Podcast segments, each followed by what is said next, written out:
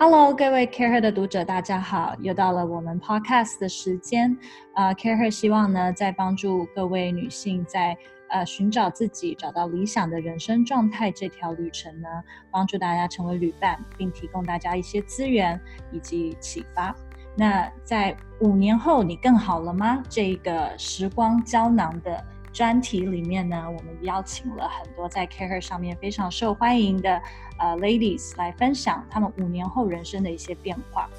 那今天我们邀请到的这个人呢，他变化的地方好像不是只有工作，甚至还有其他的事情。那他大家应该很印象很清楚，记得以前在脸书很开心的热爱脸书文化卖广告的 Kison，现在的他又在哪里呢？他还在卖广告吗？我们来欢迎 Kison。谢谢 Tiffany，各位 CAREhER 的读者大家好，然后很高兴可以呃今天跟大家分享一下自己的一些感悟啊，然后可以再跟大家见面，然后谢谢 Tiffany 邀请。不会，谢谢你今天啊、呃、在上班时间还跟我们分享啊、呃、一些你的工作这么忙的时间啊、呃，还跟我们分享你的一些感触。我一直觉得你是脸书的最佳代言人，因为当初你描 谢谢。那里工作啊，公司文化等等，非常的吸引人。然后你卖广告这件事情也讲的，让我们大家觉得，咦，这其实是一个超级有趣的工作。那现在的你的状态，跟我们分享一下你的人生状态如何呢？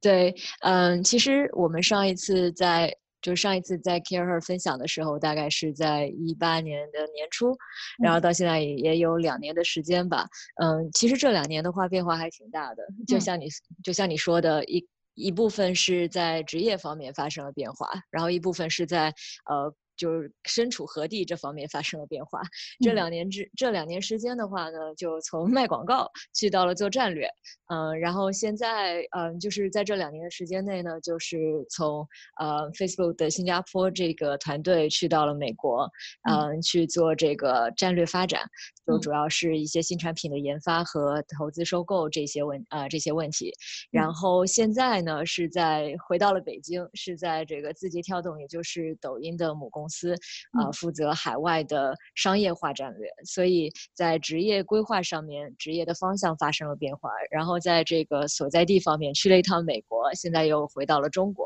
在北京。所以我觉得这个变化还是挺大的，一两年来说。对呀、啊，而且我记得我们闲聊过，其实你从零七年就已经离开你自己的呃家乡，到很多嗯嗯城市去读书。呃，生活跟工作，所以现在重新回到呃呃，你会不会有一点 reverse culture shock？有 很多，嗯，其实在，在其实，在来之前，我已经有一定的有一定的预期，就毕竟是呃没有在中国真正工作过，嗯、呃，之前上一次上一次在国内。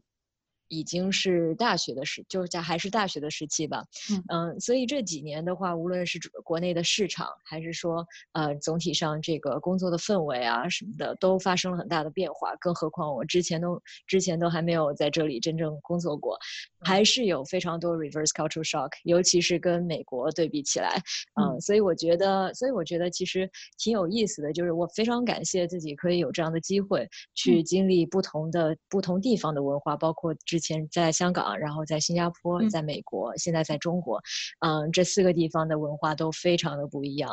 嗯、我觉得，我觉得还是挺幸运，可以经历一下。嗯，是。那其实你刚刚也说了，你这两年做了很多人生上面的变化。那嗯，有哪些事情是你两年前没有想到、没有计划过？那你现在正意外在做的呢？怎么去看待？对，我觉得。对，我觉得这个问题，这个问题也是我时常自己在想的，就是，呃，很早很早以前的话，我大概会大概会有这样的想法，就是，呃。就那个时候还是在国内念书，然后，然后那个时候就会想说，我要冲出中国，冲出亚洲，我要去一趟美国看一看，嗯、呃，所以心里面会有这样的一个念想，就是说希望可以去看一看别的呃别的地方、别的国家，然后去感受他们那边的文化和做事的方式，去吸收一些这个他们他们做事就是做得好的地方啊等等。所以其实一直是想说要去要去美国的，但具体在什么时间点去，然后去做什么样的工作，这个是没有没有计划过的。这是其一，呃，然后其二没有计划过的就是能够回到呃回到北京来工作。我觉得这个是、嗯、这个是完全完全是一个呃意外的 surprise，就是啊、呃、拿到了这样的一个 offer，然后就决定说回来学习一下，看一看。现在国内互联网发展的这么快，然后有什么样的一些啊、呃、可以学到的地方啊等等，所以这个是完全没有计划过的。嗯，就是我觉得总体来讲的话，嗯，这些意外都是在都是都是在 positive side，就是是一些意外的机遇，嗯、人生当中的一些机遇。然后我也非常就就非常非常觉得非常幸运，可以可以有这样的一些机遇，让我去看到一些不同的世界、不同的公司，嗯，可以可以去感受不同的视角。嗯，那我也想要再问一下，听起来，嗯，因为你不是一个特别会去计划这些人生重大决定的的人，你自己之前也跟我们在闲聊时候说过，其实你不是最有自信的人。那当对对好，而且现在呃，抖音也刚刚上市，它现在发展也正无限，这些很大所谓的有无限可能的机会来到你眼前的时候，你会有怎么样的一些内心的顾虑？可能有的时候呃，女性尤其会觉得自己能力不足或不够有信心，这是稍微跟男性有点不同的地方。对、嗯，你怎么说服自己？因为很多女女女性可能在。这么好的机会来的时候，他就是很犹豫，他觉得他自己没有能力，或者还没准备好。那你怎么有办法说服自己，或者是踏出那一步，觉得嗯，我要试试看？嗯嗯嗯，对啊，我觉得你的嗯，就是我，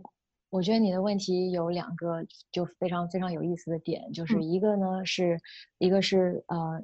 就人生规划这个东西，就这个是一个非常非常大的、非常大的一个议题，可以本身它可以讲很久。那对于这一点来讲的话，我确实在人生规划上面，我有一个非常大。非常大概的一个方向，但是没有具体的规划。就我知道大概方向是这么走，但是每一步怎么去走，怎么样走到那个地方，我并没有一个非常非常明显的一个规划。嗯，这个我到时候稍后我会回来来说。然后我觉得第二个问题就是说，啊、呃，女性在职场或者在生活当中。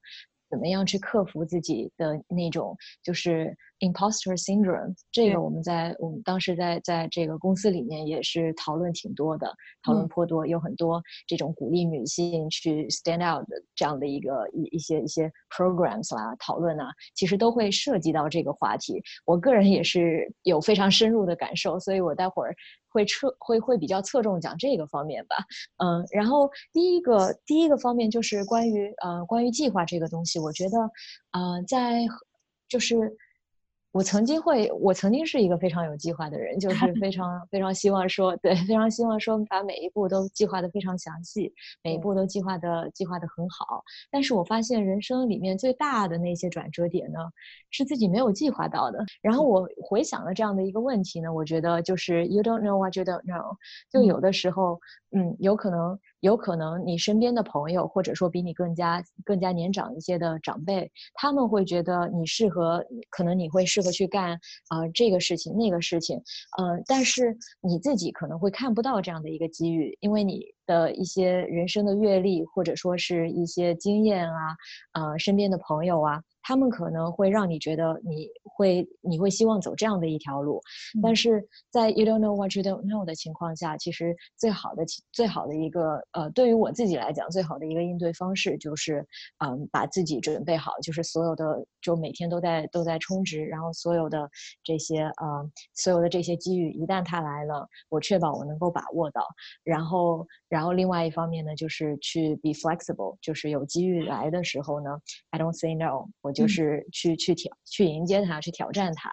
这样这样的一个就是比较比较开放的一个心态吧。我我一直都是。然后另外一方面就是有一些有一些事情做了下来，或者说有一些计划做了下来，也是啊。呃发现说不适合自己。举个例子来讲，我刚刚毕业的时候，大学刚毕业的时候，我是在金融行业，就是在银行。然后那个时候，因为我读的是金融经济，然后那时候也是在香港，所以就除了金融也没有其他的更好的选择了。然后那时候就非常坚定的相信自己这这个呃职业生涯就是在金融行业，然后做一个这个呃金融才女这样的。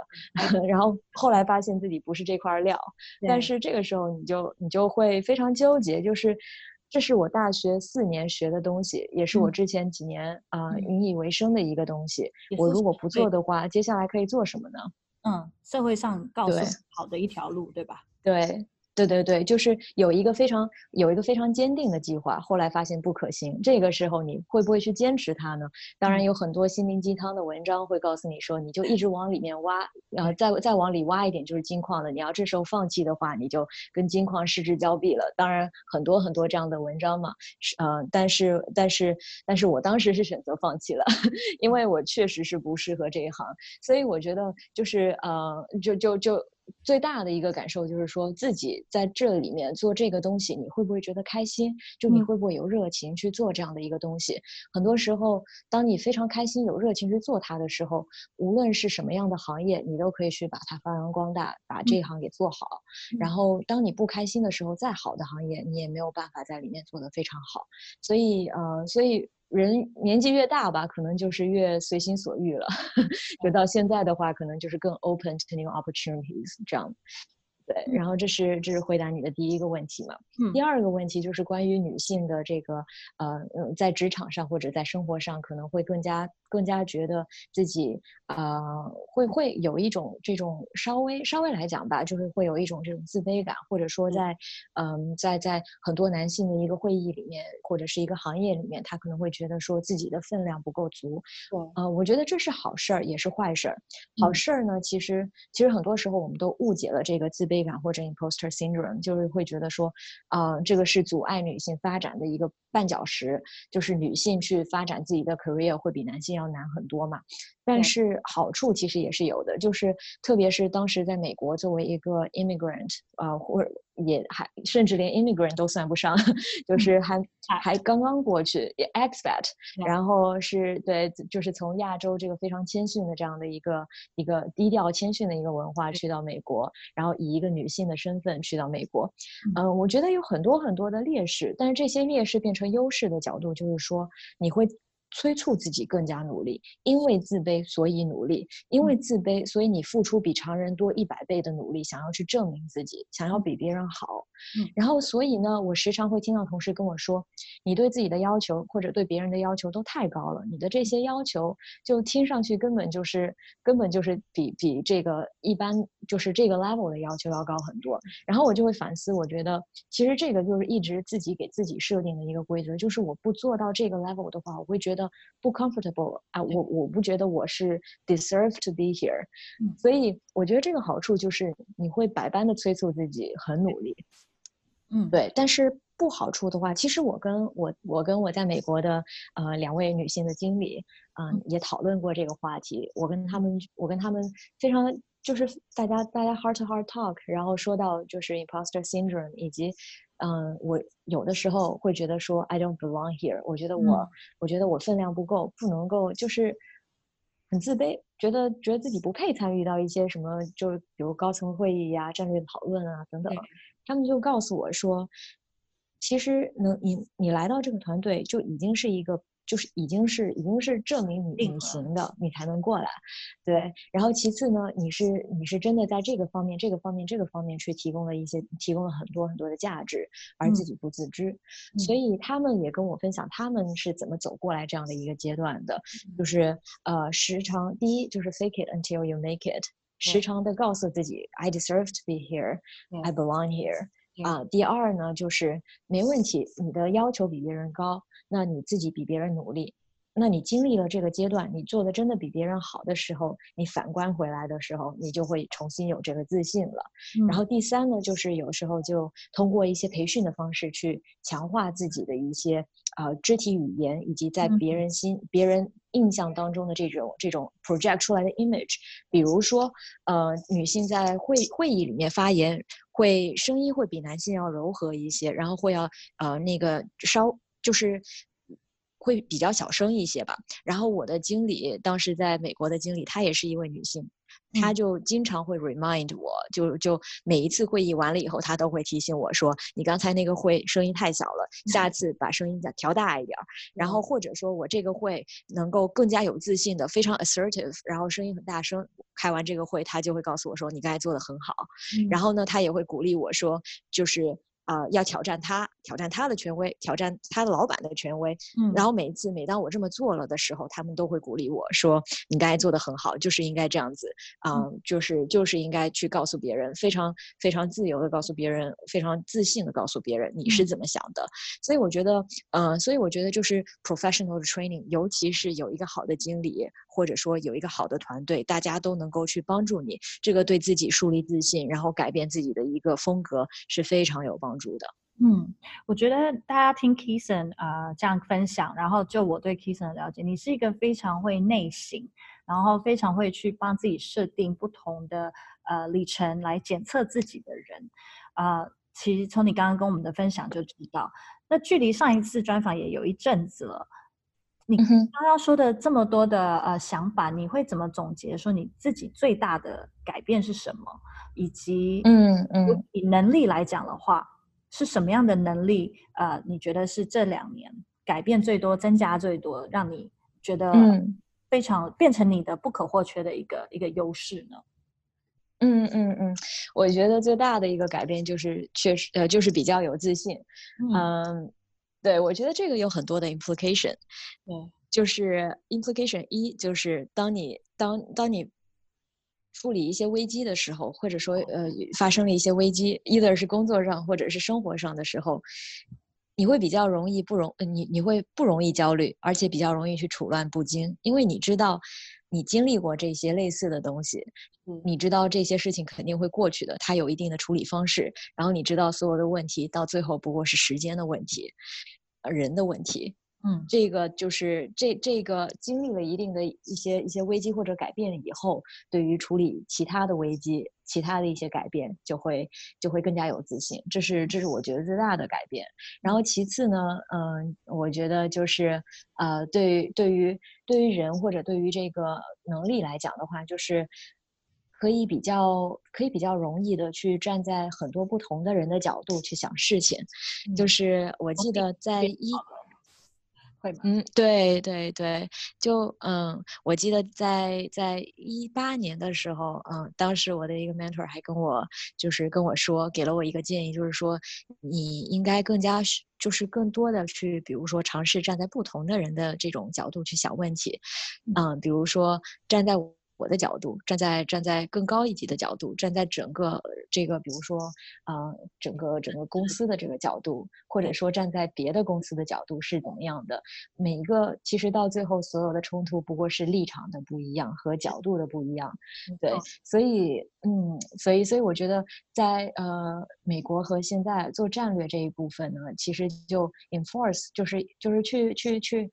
给了我这样的一个环境，就是。一定要去站在不同的人的角度去想问题，你才能把这个战略给想清楚了。所以就是把这个 muscle 给锻炼出来。然后我觉得这个是非常有用的 skill set。很多时候你会发现，别人在 propose 一项事情的时候，或者两个人在想，嗯、呃，在在 propose 不同的解决方案的时候，到最后你去了解一下他们的这个角度，其实想的不过是同一个问题，只不过这个想的问题呢，到最后偏了一点儿，每个人都偏了一点儿，最后方向不一样。所以很多事情你会从更更加根本的这种这种这种角度去去解决问题，就问题就更加容易被解决。我觉得这是这是一个这这是两个比较大的改变吧。嗯嗯嗯，听起来像是就是能从比较看全局制高点的方式、嗯、方式去看这些东西。那应该这对你的沟通能力也会有很大的帮助吧？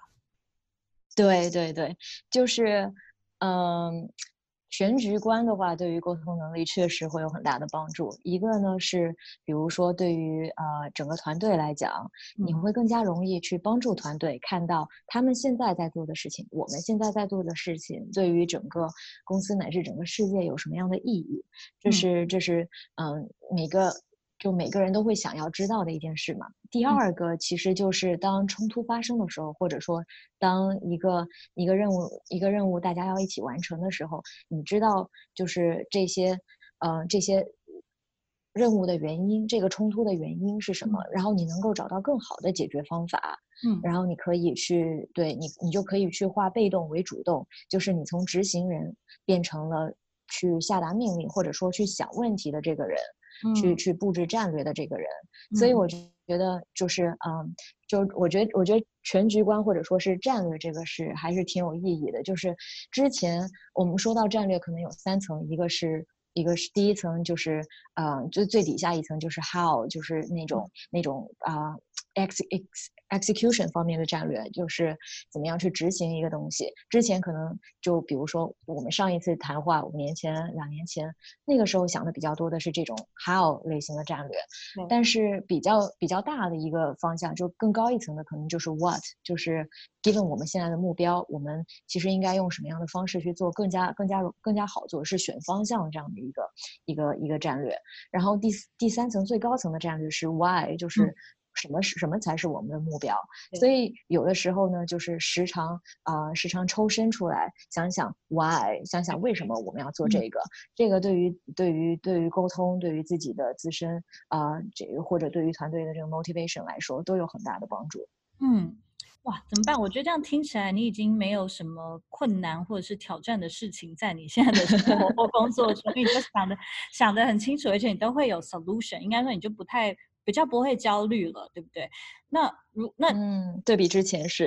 哎、但还是有很大进步空间。嗯，嗯，你还有什么是觉得你觉得在工作和生活之中是很挑战的事情吗？嗯。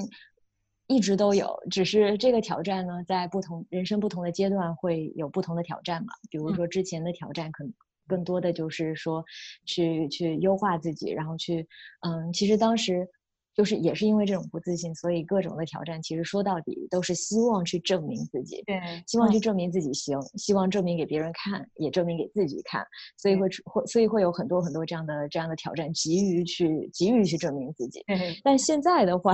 现在的话，更多的挑战就是在于急于呃，就是在于呃，可能更加多的想要去，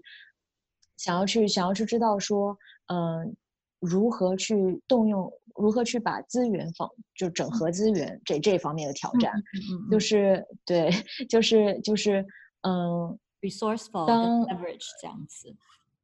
对，exactly，对，就是在在这个阶段的话，可能更加更加多的，无论是工作上还是生活上的这个挑战呢，都是都是如何把我现有的这些资源，或者如何去寻找寻找新的资源，更好的一些资源，其他的资源，把它融合在一起去做一些新的事情，嗯，或者说把现有的事情做得更好，嗯、也就是说去挑战 status quo。嗯嗯，然后更好的运用资源去挑战 status quo，我觉得这个是现阶段可能比较多的挑战吧。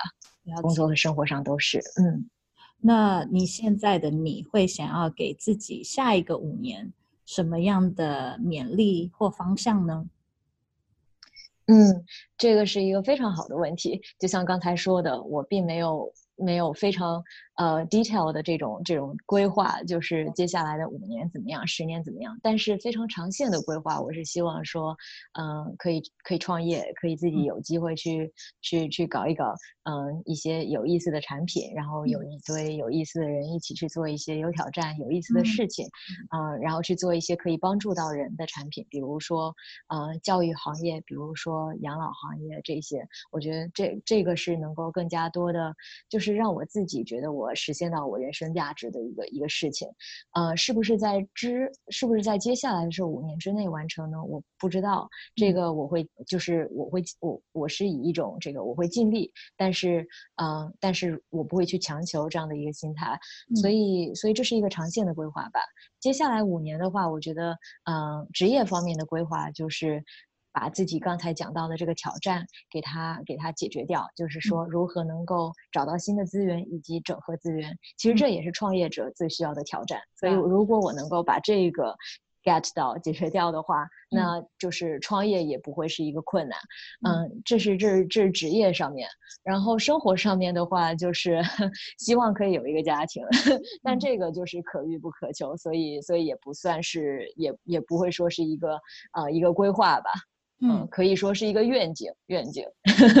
对，这个我觉得这都是呃缘分，但是当你对对在在让自己发光的时候，我相信很多事情都是会很呃水到渠成啊、呃，会就所谓的灵魂的勾结。对啊，所以我们今天非常的谢谢 Kison 跟我们分享这么多的事情，还有他的内心话。因为其实很多人看看你会不知道说，其实你原来也有很焦躁或者是没有自信的时候，嗯、甚至没有想到你其实是不计划的人。嗯、所以、呃，其实这样让很多人真的可以了解说，呃，每个人的呃人生的过程跟选择，其实你所遭遇到的困扰或者是呃挑战。其实你都有遭遇到，嗯、那也希望故事可以给更多人这样子的勇气，可以去走他们最适合的一条路，嗯、找到他们最快乐的状态。嗯嗯，谢谢 Tiffany，谢谢。对啊，很高兴跟你聊，也帮我自己想清楚了很多问题。